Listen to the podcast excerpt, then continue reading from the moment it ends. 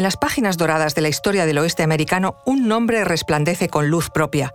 William Frederick Cody, apodado y conocido como Buffalo Bill.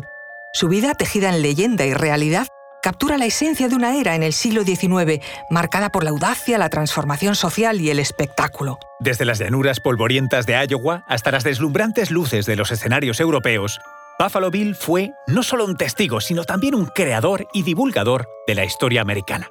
Os contamos esto y mucho más a continuación. Conoce mejor al equipo que protege nuestras costas. Alerta en el mar, el jueves a las 10 un nuevo episodio en National Geographic. Soy Luis Quevedo, divulgador científico. Y yo soy María José Rubio, historiadora y escritora. Y esto es Despierta tu curiosidad, un podcast diario sobre historias insólitas de National Geographic. Y recuerda, más curiosidades en el canal de National Geographic y en Disney Plus. Buffalo Bill, más que un hombre, fue un fenómeno cultural. Su espectáculo, Buffalo Bill's Wild West, trascendió el entretenimiento para convertirse en un vehículo de narrativa histórica, llevando a audiencias de todo el mundo la emoción y el drama del salvaje oeste americano. Nació en 1846 en Iowa, Estados Unidos, y su figura perdura aún como un emblema del oeste americano. Es conocido tanto por sus hazañas reales como por las leyendas que le rodean un cóctel de aventura, espectáculo y transformación cultural. Su infancia estuvo marcada por la trágica muerte de su padre, cuando Bill tenía apenas 11 años. Su padre se había implicado de lleno en la lucha contra la esclavitud en el estado de Kansas y acabó perdiendo la vida tras una puñalada asestada por un esclavista. Tras ello, la familia Cody se hundió en dificultades financieras y el pequeño William Cody tuvo que buscar nuevas vías de ingresos. Intentó sumarse a la fiebre del oro californiana, pero cuando marchó hacia California fue contratado a medio camino para trabajar como jinete en el Pony Express, un servicio de correo rápido a caballo que cruzaba todo el territorio de los Estados Unidos. Tenía solo 14 años y esa experiencia le dotó de grandes habilidades de jinete y un gran conocimiento del territorio americano.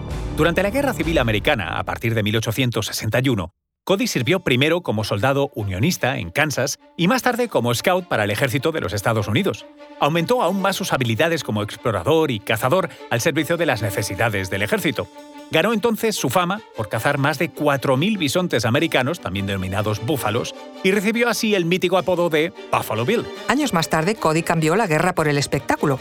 Por esa época estaban de moda los grandes shows, como el grandioso Circo Barnum, o los circuitos de gira del género vaudeville, con bailarines y actores circulantes por todo el país. Por ello, en 1883, Cody creó su propio show, el Buffalo Bills Wild West. Fue un espectáculo itinerante que presentaba escenas típicas del oeste americano. Incluía exhibiciones de tiro, escenas de caza de búfalos y recreaciones de batallas entre cowboys e indios. Un éxito inmediato en Estados Unidos. El espectáculo viajó por todo el país durante los siguientes 20 años.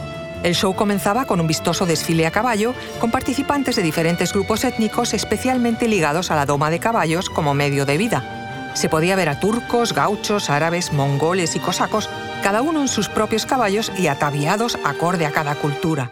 El éxito americano impulsó a Buffalo Bill a emprender también largas giras por Europa, algo que contribuyó significativamente a la creación en Occidente del mito del salvaje oeste americano. Uno de los momentos destacados en la carrera de Cody fue su visita a Barcelona en 1889. Esta gira formaba parte de una exportación del folclore americano al viejo continente. En Barcelona, Cody presentó su espectáculo en el marco de la Exposición Universal, bajo el reinado del pequeño rey Alfonso XIII y la regencia de su madre, fue un evento que atrajo a visitantes de todo el mundo. El espectáculo de Buffalo Bill en Barcelona fue algo sin parangón para la ciudad. Buffalo Bill y su troupe de vaqueros, indios americanos y animales del oeste, como bisontes y razas propias de caballos, fascinaron al público catalán. Arribó a Barcelona el 18 de diciembre de 1889. Traía un programa de estancia prevista para cinco semanas. Iba a ser la única parada española en este tour europeo Buffalo Bill llegó por mar, dejando la primera y pintoresca imagen de esta visita al bajar del barco toda esa curiosa troupe de personas y animales. Por desgracia, su paso por Barcelona no dejó, o no se han conservado, imágenes fotográficas. En aquellos primeros momentos se vivió como un gran acontecimiento. Tanto fue así que incluso hubo un dispositivo especial de transporte para toda la troupe. Días antes, la portada de La Vanguardia anunciaba la inminente llegada de la gran exhibición norteamericana de las animadas escenas y costumbres de la vida de los indios fronterizos. Pero pese a la expectación, algunos intuyeron que Buffalo Bill había llegado a Barcelona en una mala época. Por aquellos días la ciudad condal estaba asolada por una grave crisis sanitaria, una triple epidemia de gripe, cólera y viruela que afectó de pleno a la vida local. Toda la parafernalia de su espectáculo se instaló en la confluencia de las calles Aribau y Rosselló, muy cerca del barrio de Gracia. El asiento podía llegar a costar 5 pesetas, todo un lujo para finales del siglo XIX y nada asequible para las clases populares. Sin embargo, como algunos ya habían augurado, Buffalo Bill no tuvo el éxito esperado. Eso sí, impresionó y mucho.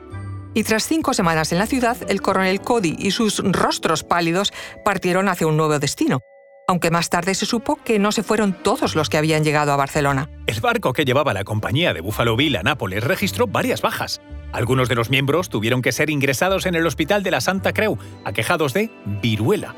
También el coronel Richmond, otro componente del circo, falleció a principios de enero en Barcelona por causas naturales. A pesar de los contratiempos y del hecho, como dijo la hermana de Buffalo Bill, de que en España solo triunfarían las corridas de toros, en su gira por Barcelona, Cody influyó en la cultura y el arte europeos.